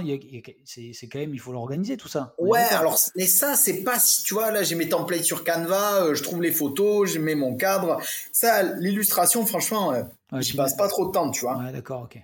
En fait, le truc, c'est que ça dépend du type de poste. Si c'est un poste en mode, j'analyse le truc en fonction de, tu vois, moi, ma vision des choses et, euh, et j'ai pas besoin d'aller documenter le truc, j'ai tout dans la tête, tu vois. Ben là, soit dans une logique où tu arrives et tu te dis, allez, je me mets un timer. Au début, quand tu commences à écrire, mets-toi une heure, tu vois. Et, euh, et avant de commencer à écrire, trouve-toi une structure. Dis-toi par exemple, force-toi. Et là pour le coup, euh, c'est une écriture un peu robotique, mais ça marche de se dire, ah ben voilà, j'ai une, euh, j'essaye de faire une accroche un peu impactante et derrière j'essaye de traiter le sujet en trois quatre points, tu vois. Et euh, je trouve un titre, un paragraphe sur des postes analytiques. J'écris un titre et en dessous je marque je marque mon paragraphe, etc. Enfin, je, je développe mon idée, puis je passe à l'idée suivante, un titre, un paragraphe, etc. Je fais ça sur trois, quatre euh, choses. Si, si t'as pas besoin d'aller te documenter au-delà du euh, de la rédaction, franchement, ça, ça suffit largement. Et puis après, au fur et à mesure, tu essayes de réduire un peu ce timer, tu vois, eh en disant, ben, j'allais 40, 45 minutes, 40 minutes, etc. Tu vois et euh, ça va bien. Après, je te cache pas qu'effectivement, si euh, si tu veux traiter un sujet à fond, par exemple réglementaire, et que tu as besoin d'aller creuser, tu vois, toi sur ton sujet sur l'IMO, si tu as une loi qui est passée, si as, si tu si as besoin de chiffres pour appuyer ton poste, etc. Ben là, tu es obligé d'aller sourcer. Et là, à mon avis, il faut te prévoir une heure de plus pour sourcer ton poste en amont et, euh, et une heure pour le rédiger, quoi tu vois. D'accord. Non, mais je comprends. Euh, non, mais après, quand je dis 2h30, 3h, c'est vraiment euh, sur des postes. Après, je passe pas autant de temps, vraiment, mais ça m'est arrivé, quoi. Faut, je, ouais, non, mais ça m'est arrivé, surtout au début, punaise. Ouais. c'est, une des fois, c'est une tannée, quoi, je veux dire. Et du coup, tu prends moins de plaisir. Du coup, c'est un média que peut-être que tu euh, tu, vois, par exemple, je fais le parallèle du podcast, et euh, d'ailleurs, on va parler du tien, parce que vraiment, euh, j'aimerais que tu fasses de la promo là-dessus, parce que je, on a le même angle, je pense, et j'ai vu un peu différemment, j'aimerais que vraiment que tu l'exposes. c'est qu'en fait, tu vois, je prends plus de plaisir à échanger avec quelqu'un, donc effectivement, une heure, une heure et quart, une heure et demie, et quitte même à faire un post de, pour présenter, tu vois, le, le, podcast. Mais écrire sur un sujet en particulier qui a été préparé pour aller. Ben, tu vois, c'est moins fluide pour moi. Ouais. Ben, après, je te dis, trouver une structure de poste peut t'aider, euh, ou trouver un angle avec des conseils très actionnables, etc. Et tu te forces, tu vois, tu te dis, allez, je vais donner six conseils sur un truc en particulier. Tu les listes en amont, et après, tu vois, tu juste tu les listes et une phrase pour développer chacun d'entre eux. Tu fais un poste en, en liste ou en bullet point, tu vois. Et là, euh, si le poste est analytique, tu t'analyses en trois, quatre points. Tu vois, quelles sont les trois, quatre choses que j'ai à dire sur un sujet. Si le poste est très actionnable, par exemple, bah tiens, quels sont les euh, les six, les sept conseils que je peux donner, etc. En essayant, tu vois, de de creuser un peu, de donner de la valeur. Ça, c'est des structures qui te permettent généralement d'écrire un peu plus facilement. Et après, tu as un truc aussi, c'est-à-dire que si ça fait 40 minutes que tu es dessus et que tu n'arrives pas, bah, limite, euh, tu, tu laisses souter et euh, tu laisses 2-3 euh, jours et tu reviens dessus, tu vois, 3 jours après. Et là, cette fois-ci, tu te mets un timer à 25 minutes, quoi. Tu vois, parce que ton poste, il est basiquement un peu. Est-ce qu'on peut les programmer maintenant, les postes, là? Non? Hmm? On peut les programmer, les postes maintenant? Ouais, on peut les programmer. Alors, tu vois, ce que j'aime pas trop sur LinkedIn, c'est que tu peux les programmer, mais une fois que. Alors, bon, de l'autre côté, c'est pas plus mal, en tout cas pour les gens qui programment. Ça baisse pas le reach, ça non, non, non, ça baisse pas le reach, mais une fois que tu les as programmés, par contre, sur LinkedIn, tu peux pas les modifier, en fait. Bon, mais quelque part, ça t'oblige aussi à dire emballer, c'est peser, euh, j'y reviens pas. et euh, notamment pour les gens qui sont un peu perfectionnistes. Mais sinon, ouais, t'as d'autres outils, tu peux plugger ton compte LinkedIn à Buffer, par exemple, ou à, euh, je crois que Hootsuite, c'est possible aussi. Enfin, t'as plein de logiciels qui font ça. Et, euh, on va les demander là, du sponsor, hein, Guillaume. Hein les marques qu'on cite, on va les demander du sponsor. ouais, ça. mais, euh, mais voilà, ouais, tu peux, tu peux faire ça. Mais ouais, une technique, c'est d'y revenir aussi, tu vois, parce qu'au bout d'un moment, c'est clair quand quand, quand ça fait trop longtemps que tu es sur un sujet, de toute façon, ta, ta valeur ajoutée dessus, elle baisse, quoi, tu vois. Donc, euh, donc, non, euh, mais c'est. Je, je, partage ce que tu dis. Après, euh, je pose des questions parce que c'est un peu provocateur, parce que je me mm. l'ai supposé il y a un moment. Et je pense qu'il y en a qui, vont, qui se les posent aussi. Tu vois, parce que je pense que je suis pas le seul. Et même des fois, je pense que euh, il y en a qui mettent plus que deux heures pour écrire un post qui pourront s'identifier à ça. Aucun. Mais tu vois, pour en revenir là-dessus, moi je trouve que c'est, c'est mon, moi c'est mon, c'est pas que c'est mon devoir, mais oui, je trouve que c'est mon devoir d'honnêteté, tu vois, pour moi dans le dans le cœur d'activité LinkedIn, etc., de dire qu'en vrai, enfin, tous les tous les gens qui sont qui te vendent des formations LinkedIn ou des accompagnements LinkedIn etc et euh, qui qui ont une stratégie de surprésence sur le réseau avec euh, une publi par jour ou même euh, plusieurs publis par jour des choses comme ça et qui te disent ouais vas-y à fond etc et, ce qu'ils te vendent derrière c'est de la c'est de la formation ou de l'accompagnement pour mieux performer sur LinkedIn bah, c'est une énorme ponzi. Enfin franchement c'est pas honnête quoi. En vrai c'est pas honnête parce que justement eux leur métier c'est LinkedIn et c'est de te faire progresser sur LinkedIn etc donc donc le l'investissement et le temps qui passe à faire ça, il est mérité. Et toi, quand tu as un autre, quand tu si tu es freelance par exemple, ou euh, mais que tu as un autre métier, un autre cœur d'activité, etc., jamais, jamais, enfin je pense, jamais ta, ta valeur ajoutée va être de venir publier euh, tous les jours sur LinkedIn, etc. Ou en tout cas, ton le ROI sera beaucoup plus faible que si derrière tu vends de l'information autour de ça. Ah, j'aime beaucoup, j'aime beaucoup ta transparence et ton honnêteté parce que en fait, c'était carrément dans la thématique du podcast. Euh, moi, je veux parler d'impact sans faire culpabiliser les gens. Et tu vois, même d'un point de vue prestation, formation, ou quoi, au moins là, tu, tu, dis, OK, on peut faire les choses, euh, ben, pas besoin de culpabiliser. Voilà. Mmh. Donc, euh, c'est vraiment ça. Et juste, je voulais te poser une question avant que je parle du podcast, euh, parce qu'on a beaucoup parlé de LinkedIn. Ben, je, vois qu'il y a quand même une certaine expertise, mais ça représente quoi les formations que tu, tu fais par rapport à ton activité en temps? C'est plutôt 50-50, 60-40 Non, ouais, en ce moment, ça dépend, c'est variable en fonction des accompagnements, tu vois. Mais en ce moment, je suis à 50-50 parce que, alors quand, tu vois, je disais la formation, en fait, à la base, je vendais des formations classiques, euh, une, deux, trois demi-journées, tu vois, euh, avec un peu de conseils euh, autour. Mais c'est compliqué parce que, bon, j'avais des partenariats fatalement avec des, avec des organismes de formation. Et en fait, tu vois, c'était des formations financées généralement par des OPCO, ce genre de trucs. Les OPCO aiment pas le coaching, donc tu vends des demi-journées, etc. Et en fait, les demi-journées, c'était horrible parce que tu sors de demi-journée de formation, déjà, toi, d'un côté, c'est épuisant de passer trois heures à parler, même si tu essayes de faire des trucs vivants. Mais il faut des gens concernés, en plus, en face. Ah ouais, non, mais, moi, je suis terminé, j'étais sur les rotules, tu vois. Et euh, en même temps, as ça se passe bien, les gens sont contents et tout. Et par contre, pour le coup, tu vois, quand je les reprenais un mois après, petit, euh, petite visio de suivi ou petit, euh, petit call de suivi, les gens te disaient, ah, ben, franchement, c'était super la formation, mais qu'est-ce que vous avez mis en place? Ben, rien, parce qu'on n'a pas le temps, tu vois. en fait, quand j'ai vu ça, je me suis dit, mais ça, c'est pas possible, quoi. Tu vois, genre, les gens achètent des formations qu'ils pas. Et même problème, c'est le problème du, du, système formation. Hein. C'est ça, ouais. Tu vois, et moi, même pour moi, pour la reconnaissance de mon travail, tu sais, là, mais tu sais pas, en fait. Et tu vois, plutôt que de faire ça, je me suis dit, bah attends, en fait, j'ai proposé des accompagnements où en fait, on va, on va mettre le pied à l'étrier aux gens et je vais passer sur ce format d'atelier d'écriture. Je vais former un peu au début, tu vois. Je vais accélérer la formation. On fait deux fois une heure de visio. La première séance, comment mettre à jour son profil. La deuxième séance, comment prendre la parole sur LinkedIn, structurer une ligne éditoriale et un peu les différentes typologies de postes en une heure, tu vois. On va à l'essentiel. Et après, ben après, on a 12 séances pour progresser, tu vois. Et donc, euh, en, en, ce moment, ouais, j'ai autant de ghostwriting, tu vois. J'ai trois clients en ghostwriting et j'ai euh, j'ai quatre ateliers de formation par semaine, donc quatre quatre heures, donc en tout c'est 7 heures, tu vois, par semaine. Et euh, et ouais, j'ai un peu plus de, de, formation, mais notamment parce que, bah, si tu veux, dans les boîtes que j'accompagne, moi je bosse pour AXA Climate, tu vois, en ce moment. Et, euh, et pour AXA, en fait, j'ai différents ateliers à l'intérieur de euh, d'AXA, parce que bon, bah, ils ont, voilà, il y a différents métiers, et donc j'ai différents groupes que j'accompagne. Euh, c'est des petits groupes de. Alors eux, à chaque fois dans les inscrits, tu as, as 7-8 personnes qui sont dans la rotation parce que tout le monde ne peut pas être présent euh, le jour J. À... Et tu sens un engouement chez un major comme ça, un CAC 40 comme ça, euh, ben, tu vois, bon, alors, Là, c'est la branche climate, tu vois. Donc, ouais, euh, effectivement, c'est des gens qui sont voilà, concernés.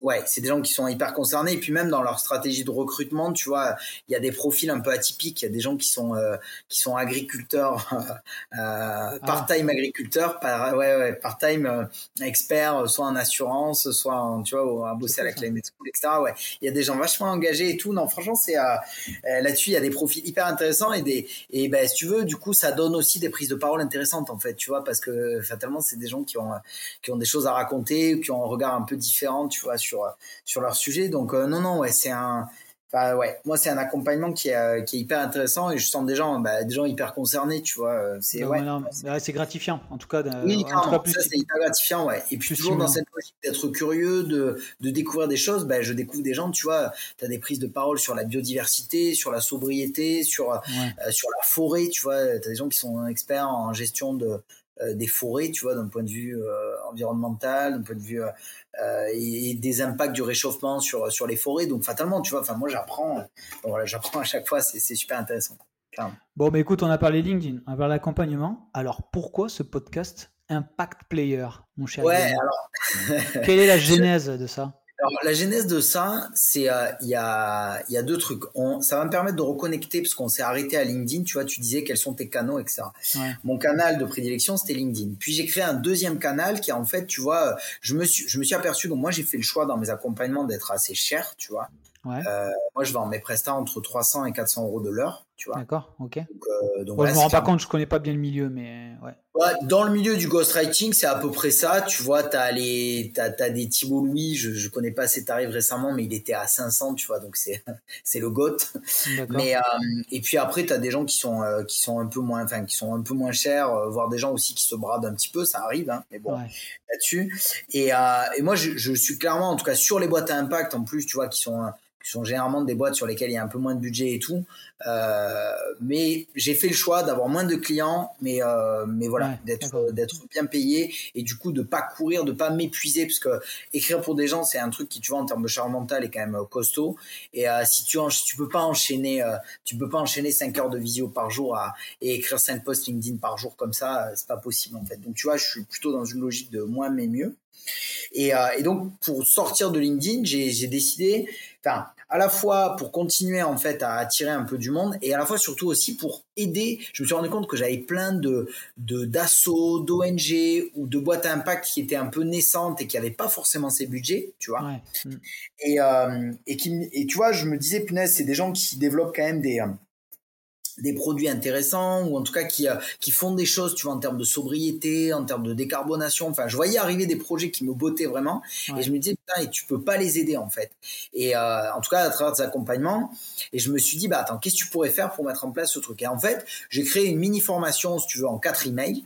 Elle est, euh, elle ah, je l'ai téléchargé pour préparer le, podcast. Ah, ben, trop tard, j'en suis qu'au deux ou trois, je sais plus, mais voilà. Donc c'est bien, écrit, ouais. ouais. qui part tous les trois jours. Et c'était un peu dans cette euh, dans cette idée d'outiller aussi les gens, tu vois, qui pour outiller les prises de parole sur LinkedIn sur euh, sur les questions, si tu veux, de, de l'impact, de la transition écologique, de, de la sobriété, etc.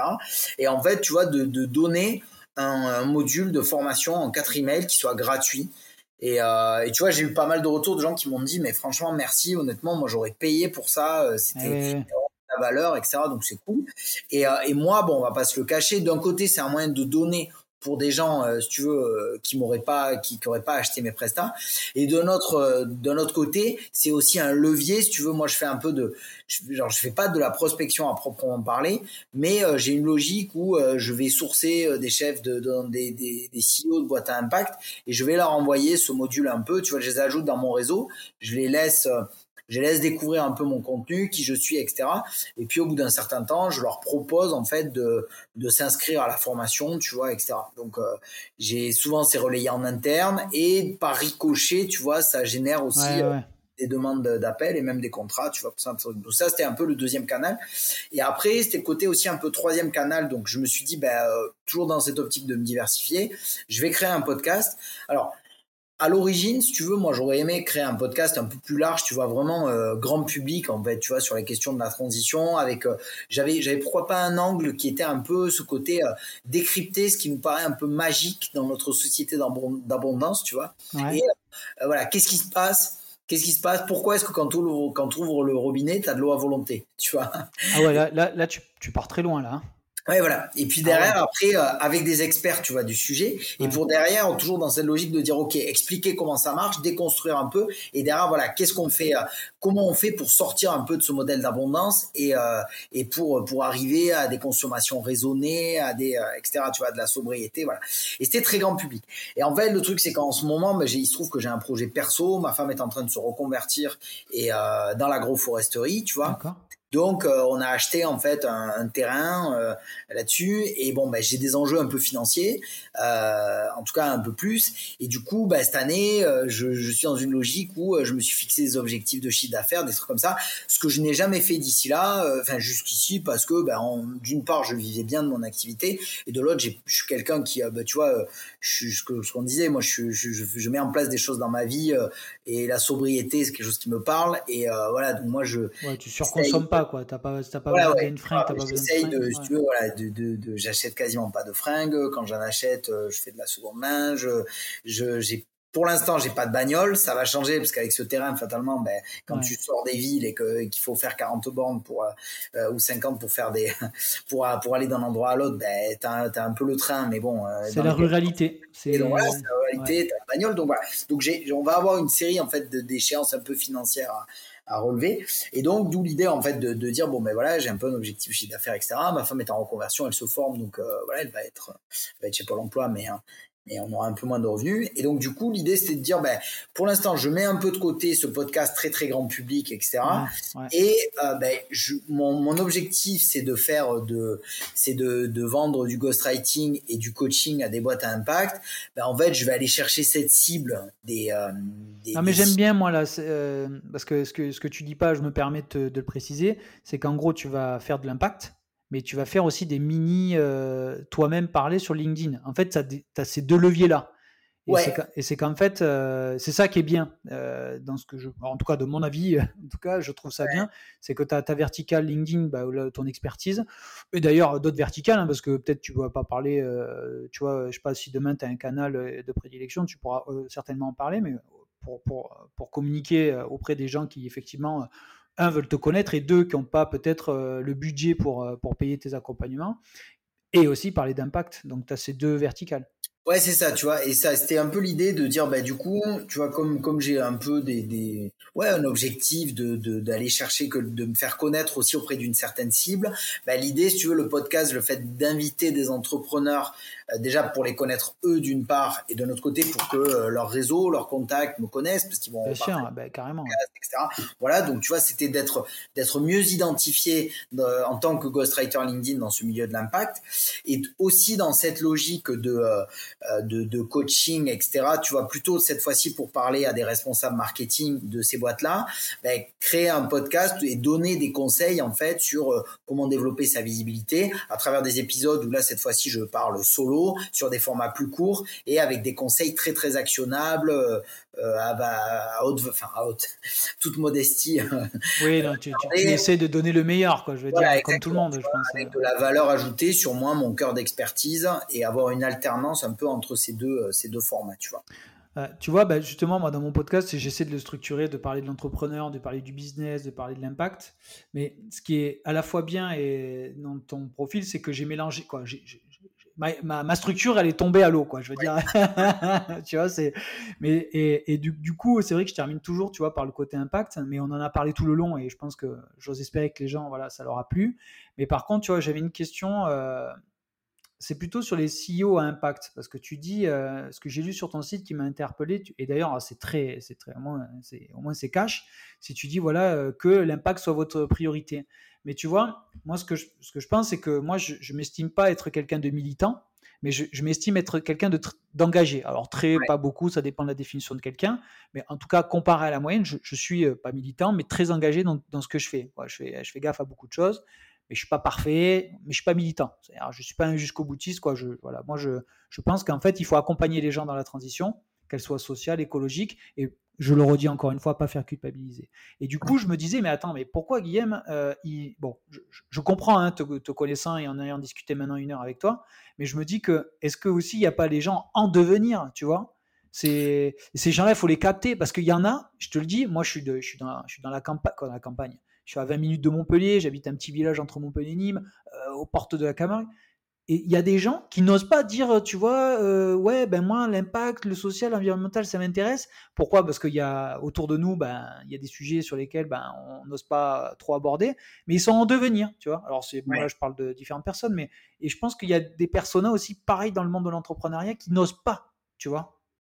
Alors, c'est une très bonne, euh, c'est une très bonne question. Moi, j'ai un peu une petite matrice de décision, si tu veux, que je me suis fait, euh, où je ferme pas la porte, parce que comme toi, je crois qu'effectivement, il y a des gens, euh, il y a des gens euh, qui sont en, transition ou en conversion, tu vois, entre guillemets. Ouais, complètement. Ouais. Et, euh, et, et, pour autant, je suis persuadé qu'il y a plein de choses, tu vois, je peux partager plein de choses avec, avec certaines personnes qui aujourd'hui font pas forcément de l'impact, mais qui aimeraient y aller, etc.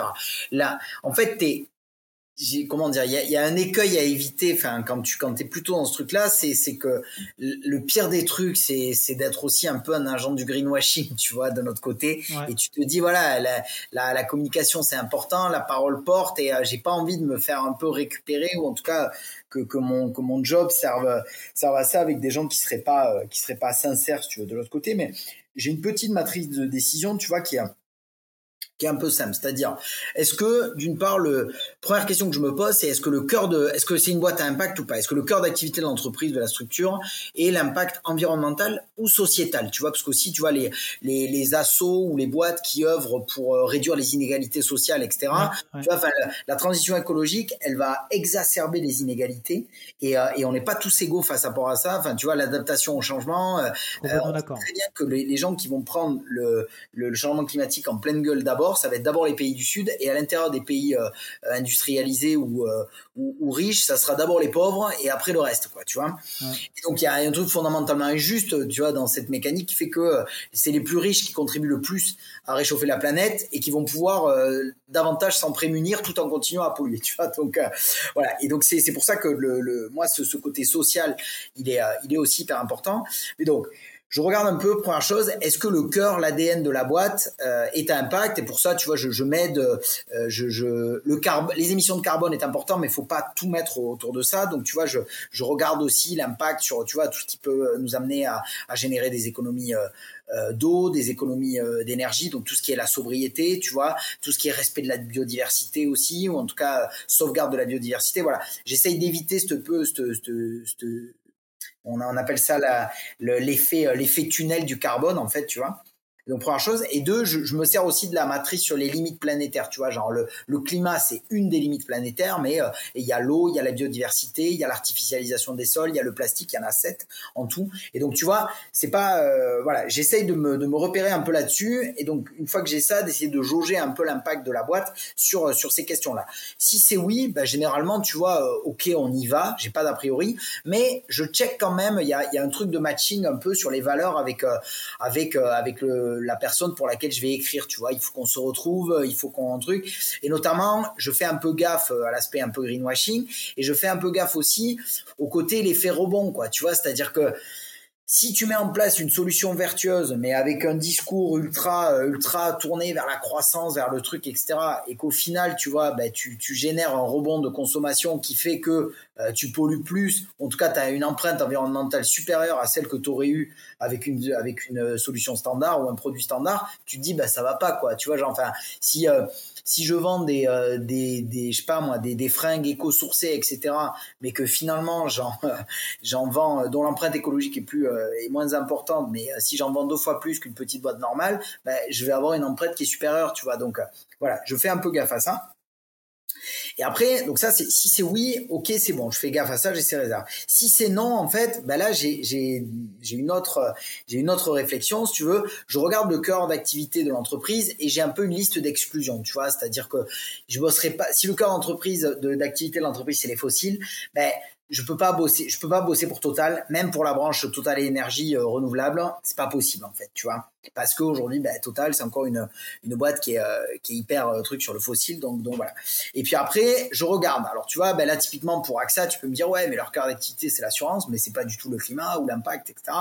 Ouais, mais euh, je suis allé un peu plus loin, tu vois, et au sein de la branche impact. Alors certes, je sais qu'ils assurent, tu vois, par ailleurs. Moi, je suis transparent hein, là-dessus. On vit tous avec nos contradictions et nos trucs. Je sais que fatalement, la, la branche assurance, elle, elle assure encore l'industrie, certaines industries fossiles, etc. Mais je trouve que ce qu'ils font à l'échelle de, de la branche de la branche climat et tout le travail de.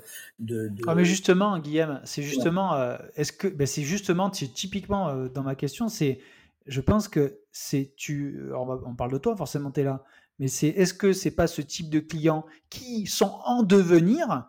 Qui ont des branches à 60-70% dégueulasses, mais 30-40% où ils se posent des bonnes questions, où ils ont un truc, qu'il faut peut-être pas les mettre la graine, euh, rentrer, ils seront jamais parfaits à 100% mais euh, il y, a, forcément des améliorations à apporter. Et moi, c'est là où, tu vois, je sais pas si on est en accord ou désaccord, mais moi, grave, grave, mais tu as raison d'aller chez AXA. Alors, Total, il y a un débat sans fin, on va pas, on va pas en débattre parce que sinon on en a pour des heures. Mais moi, grave, Total, euh, mais, mais, mais pourquoi pas?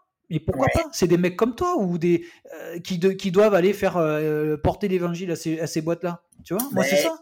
Là-dessus, bah, alors là-dessus, tu as, tout à fait raison dans la mesure où le cœur du sujet, il est là. C'est-à-dire que tu as deux visions qui s'opposent. Tu as une vision de gens qui sont effectivement, comme toi, plutôt pragmatiques en disant, voilà, on va aller planter des graines.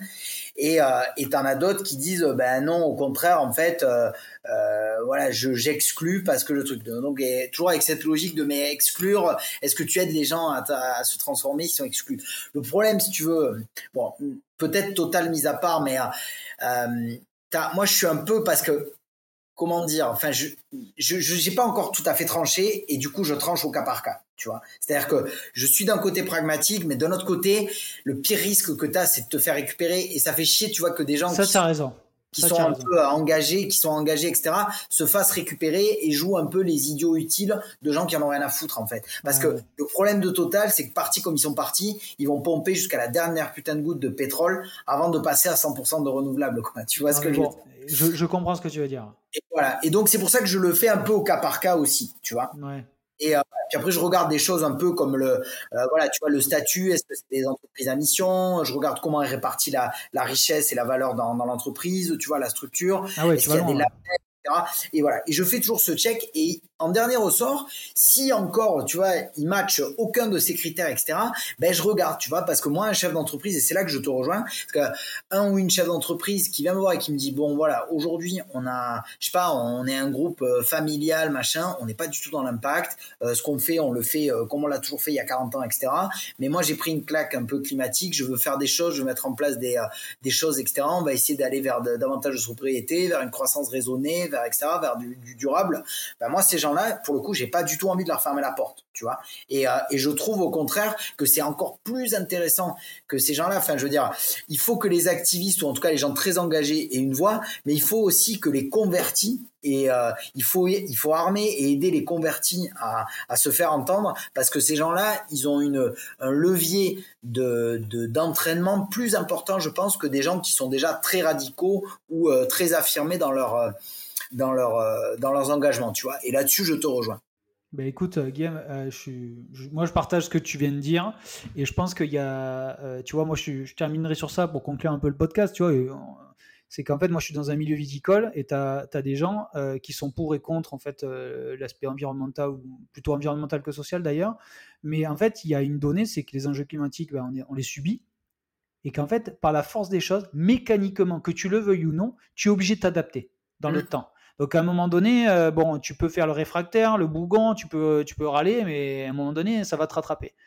Voilà, donc bon, moi c'est ce que je pense et je pense qu'il vaut mieux avoir des, personnes comme toi qui accompagnent, qui forment. Alors euh, du côté viticole, je te rassure, LinkedIn, ça marche pas, mais par contre, tu vois, euh, d'évangéliser un peu tout ça, d'accompagner ces gens-là, moi je pense qu'il y a, il y a tout intérêt à ce que tu te fasses connaître, toi et d'autres, hein, mais en tout cas, moi je te suis toi, donc et que tu es là, bien évidemment. Mais du coup, pour conclure ce podcast, où est-ce que les gens peuvent te contacter le plus simple possible? Le plus simplement possible, c'est sur LinkedIn fatalement, mais, euh, mais pour ceux qui, euh, qui n'y seraient pas ou peu actifs, euh, donc sur LinkedIn c'est mon compte, donc je m'appelle Guillaume Salturel, et, et puis après sur mon site web guillaumesal.fr, tout attaché avec deux L, deux L à Guillaume et deux L à Salle, donc G8 2 L E M S A 2 L E S.fr. voilà, vous trouverez bah, une présentation un peu de mes différentes. Ah, le site est super, hein. moi je le dis, le site est super. Euh, sobre euh, et euh, il donne envie. Et nous, c'est le sujet du moment, donc je te le dis, ton site est très très très bien. Franchement. donc, merci, tu vas faire un clin d'œil à. Vas-y, fais, dis les noms parce que tu as, fait, fait, cite les noms, moi je m'en fous. Alors, bah, tu vois, c'est Léopoldine Ménessier, la, la, graphiste, et qui m'a aidé à, structurer et qui a bossé sur le graphisme. Et c'est Benjamin Aberly qui a, qui a développé tout ça, et notamment, donc tu l'as dit, c'est un, un site qui est sobre en, en termes de, de, de, design, on va dire. Il est, épuré, du coup, il, met, enfin, il est moins lourd à charger, il consomme moins de CO2, etc. Enfin, il émet moins de CO2. Et donc, c'est Benjamin Aberly qui est, qui est le développeur. Euh, et donc, ils sont tous les deux sur, sur LinkedIn. Vous pouvez les, contacter. Mais euh, ouais, j'en profite pour les remercier parce qu'ils ont fait du super job. Et c'était un projet déjà super intéressant à mener. Et le résultat est, euh, ouais, tout le monde me dit qu'il est top. Donc, ouais, non, non, il est bien. Franchement, il est bien. Et du coup, est-ce que tu as une actu à partager? Quelque chose qu'aujourd'hui, là, où tu vas peut-être. Alors, peut-être, tu veux peut-être parler, faire un peu auto-promo du podcast, peut-être que tu sors là Ou un, ouais, actu, quoi? Non, le général. mais peut-être non. C'est, peut-être si j'ai une auto-promo à faire et que ça, ça va m'obliger à le faire aussi. c'est qu'en fait, tu vois, je me suis aperçu dans mon, dans mon cours que j'avais énormément de freelance dans ma mailing list. Donc, c'est-à-dire que tu vois, ce, ce mini-cours en ligne, là, euh, gratuit, aujourd'hui, il y a un peu plus de 600, il y a quasiment 650 inscrits tu vois, dans le monde de l'impact, puisque j'ai filtré un peu les demandes. Mhm. Et en fait, je me rends compte que le, à peu près 40% de ces gens, c'est des freelances. Et euh, pour autant, j'ai pas euh, comment dire j'ai pas de produit pour les accompagner parce que mes euh, mes prestats de ghostwriting et même de coaching sont trop chers tu vois 300 euros de l'heure. Et en fait je je réfléchis un peu à la rentrée à essayer de de faire un module un peu premium avec euh, pour les amener vraiment sur le sur l'aspect rédactionnel et l'écriture. Alors notamment avec des conseils pratiques mais pas que. C'est-à-dire que tu vois je pense à à créer aussi comment dire alors à leur pré-mâcher un peu le contenu tu vois et avec une proposition de valeur qui serait genre 4 mois de contenu sur LinkedIn euh, sur la base de d'idées de, postes un peu précises et même euh, certaines pré-rédigées avec des structures, avec des choses comme ça, pour vraiment mettre le pied à l'étrier et faciliter un peu le, le, travail d'écriture. Donc euh, euh, voilà, c'est mon, mon, objectif un peu sur le dernier trimestre, c'est de bosser là-dessus. Donc euh, tu vois, je, je prends date, ça, ça va obliger à le faire de la, la pression. bah, écoute, normalement d'ici la fin de l'année, ça devrait être d'ici fin 2023. Bah, écoute, le message est passé et je pense que ce sera les mots de la fin. Guillaume, merci beaucoup, ça a été un réel plaisir. Et, et puis je dis ciao à tout le monde. Ok, salut, merci à toi Michael et à très bientôt. Ciao. Les impactants, c'est terminé pour aujourd'hui. Merci d'avoir écouté cet épisode jusqu'à la fin. J'espère que ça vous a plu. Parler d'impact au sens large, sans faire culpabiliser, touche tout le monde. Alors abonnez-vous pour ne rien rater et surtout, laissez un commentaire 5 étoiles, c'est comme ça que l'on pourra se faire connaître par un maximum de personnes. Merci et à très vite.